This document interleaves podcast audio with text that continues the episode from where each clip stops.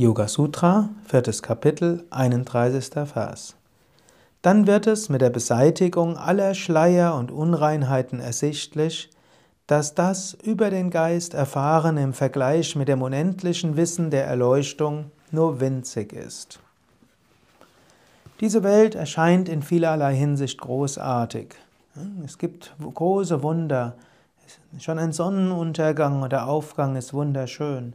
Das Meer ist schön. Das Gesicht eines geliebten Menschen ist schön. Die Berührung von einem geliebten Menschen ist schön.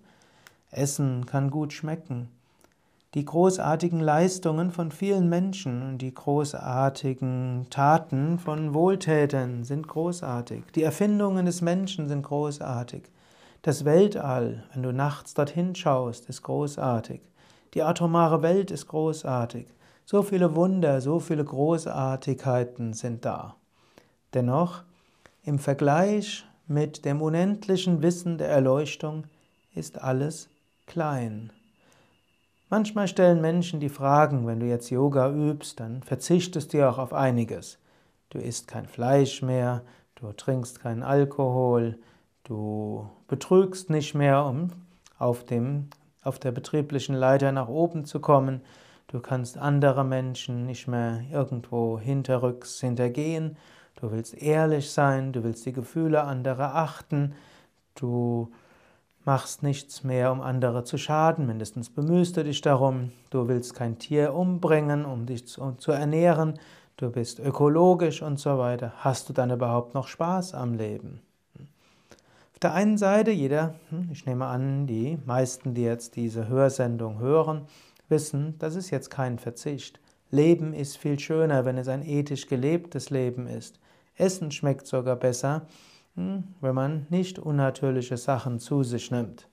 Und mir ist kaum ein Vegetarier bekannt, kaum heißt es gibt schon welche, aber es sind selten, also kaum ein Vegetarier bekannt, der jetzt hm, nach Fleisch hm, irgendwo starke Wünsche hätte.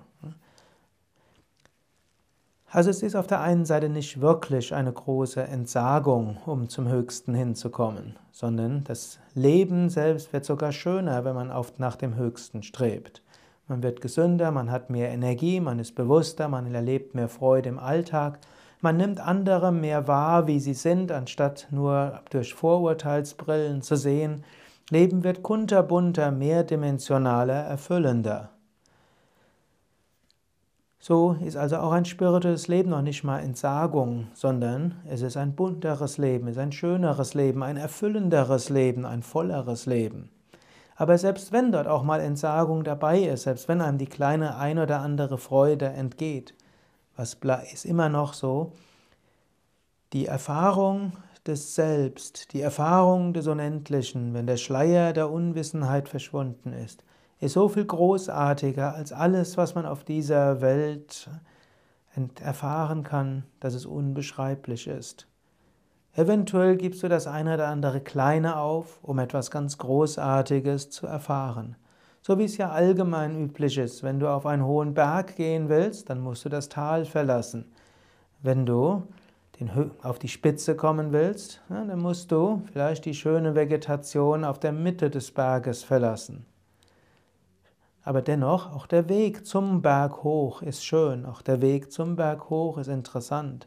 Er erweitert immer mehr das, den Geist und es ist etwas Wunderbares. So ist der Weg etwas Großartiges, aber das Ziel ist so viel großartiger als alles andere, was du vorher erfahren hast.